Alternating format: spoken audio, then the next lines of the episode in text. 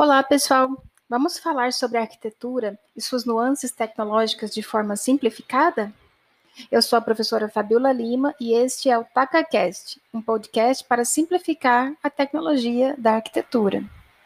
E hoje a gente vai falar sobre a alvenaria, ou as alvenarias, esse material que a gente gosta muito de construção civil, muito utilizado nas construções brasileiras também, assim como o concreto, o concreto armado, que nós falamos no episódio anterior. E o que são as alvenarias? São estruturas verticais, são os fechamentos compostos por peças unidas entre si com ou sem argamassa. Qual é a função da alvenaria? Dividir espaços, vedar e proteger o ambiente interior do exterior e suas intempéries. E além disso, as alvenarias suportam e transmitem cargas que vêm da cobertura até as fundações. Existem vários tipos de componentes que chamamos de alvenaria.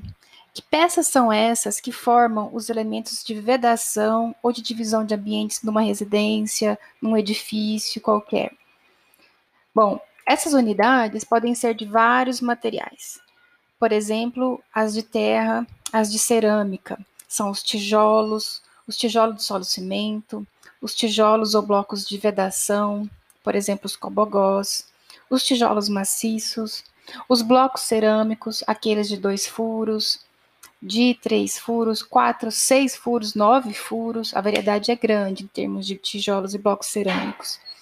Tem os blocos de concreto, tem a própria pedra, as pedras ciclópicas, e até tem tijolo de vidro, os blocos de vidro, que servem mais para permissão da iluminação natural ou a que não se utiliza fontes de luz eletrônicas, né?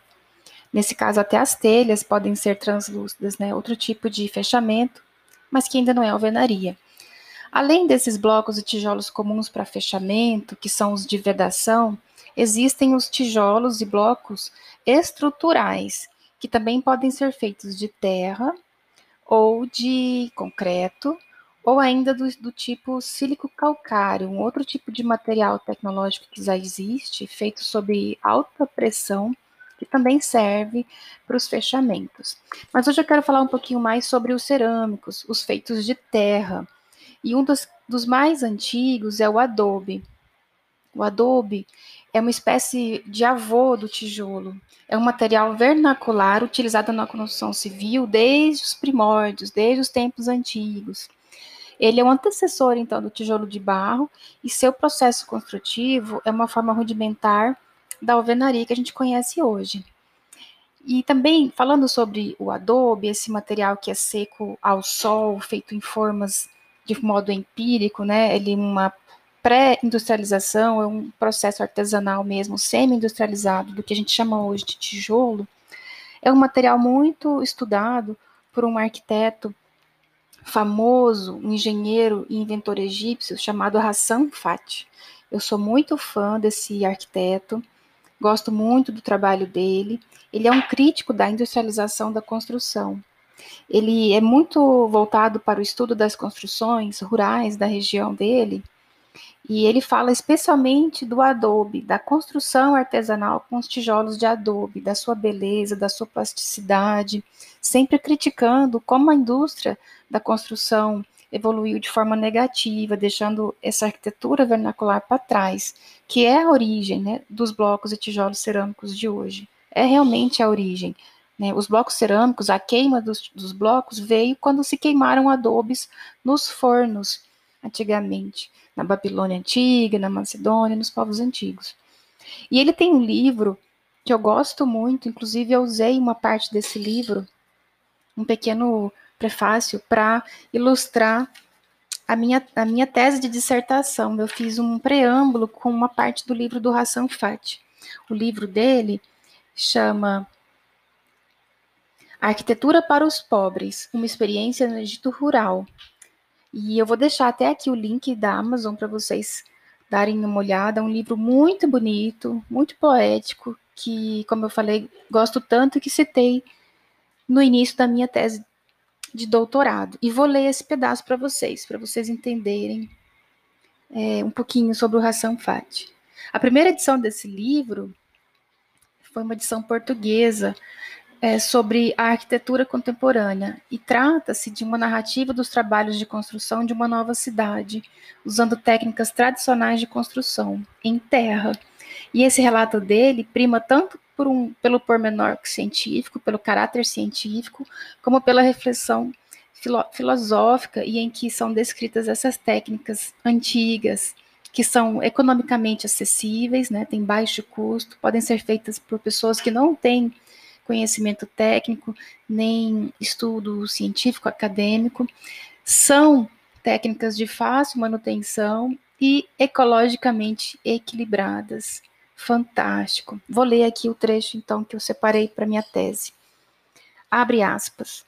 Dizem que uma vez Deus chamou os anjos e ofereceu-lhes a responsabilidade de tomar decisões. Eles muito sabiamente recusaram, preferindo permanecer na sua imutável perfeição de harmonia com o universo.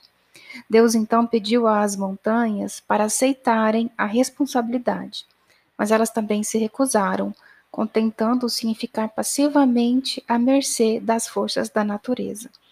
Mas quando Deus ofereceu ao homem a dádiva da responsabilidade, a ignorante criatura a aceitou, porque não se deu conta do que ela acarretava então agora, goste ou não, o homem tem sobre si a responsabilidade que assustou tanto os anjos como as montanhas, e tem a oportunidade de se mostrar superior a ambos. Fecha aspas, Hassan Fati. Então esse autor é fantástico, ele é muito sensível e ele traz, ele traz de volta essa técnica da região dele, dos seus primórdios, do que ele considera essencial, do simples, do orgânico, do disponível. Então, recomendo que procurem esse livro do Hassan, Arquitetura para os Pobres. Universaliza uma técnica construtiva que foi deixada de lado por um tempo, mas que arquitetos como eu, arquitetos mais ambientalistas, arquitetos que gostam de pôr a mão na massa, estão tentando retomar. Vou deixar o link para vocês e também vou deixar citado aí a minha tese, que foi uma tese que eu desenvolvi pela Universidade de Brasília, em 2013, sobre blocos de terra compactada de solo cimento. Então, eu trabalhei com a cerâmica também, a alvenaria, é, do que a gente chama de tijolo ecológico, né, ou tijolo de solo cimento. Foi um trabalho muito bonito também, que eu gostei demais de fazer, gostei muito da minha fase do doutorado. E se tiverem interesse, só mandarem um e-mail, também está aí disponibilizado na capa do podcast. Espero que tenham gostado. Até a próxima!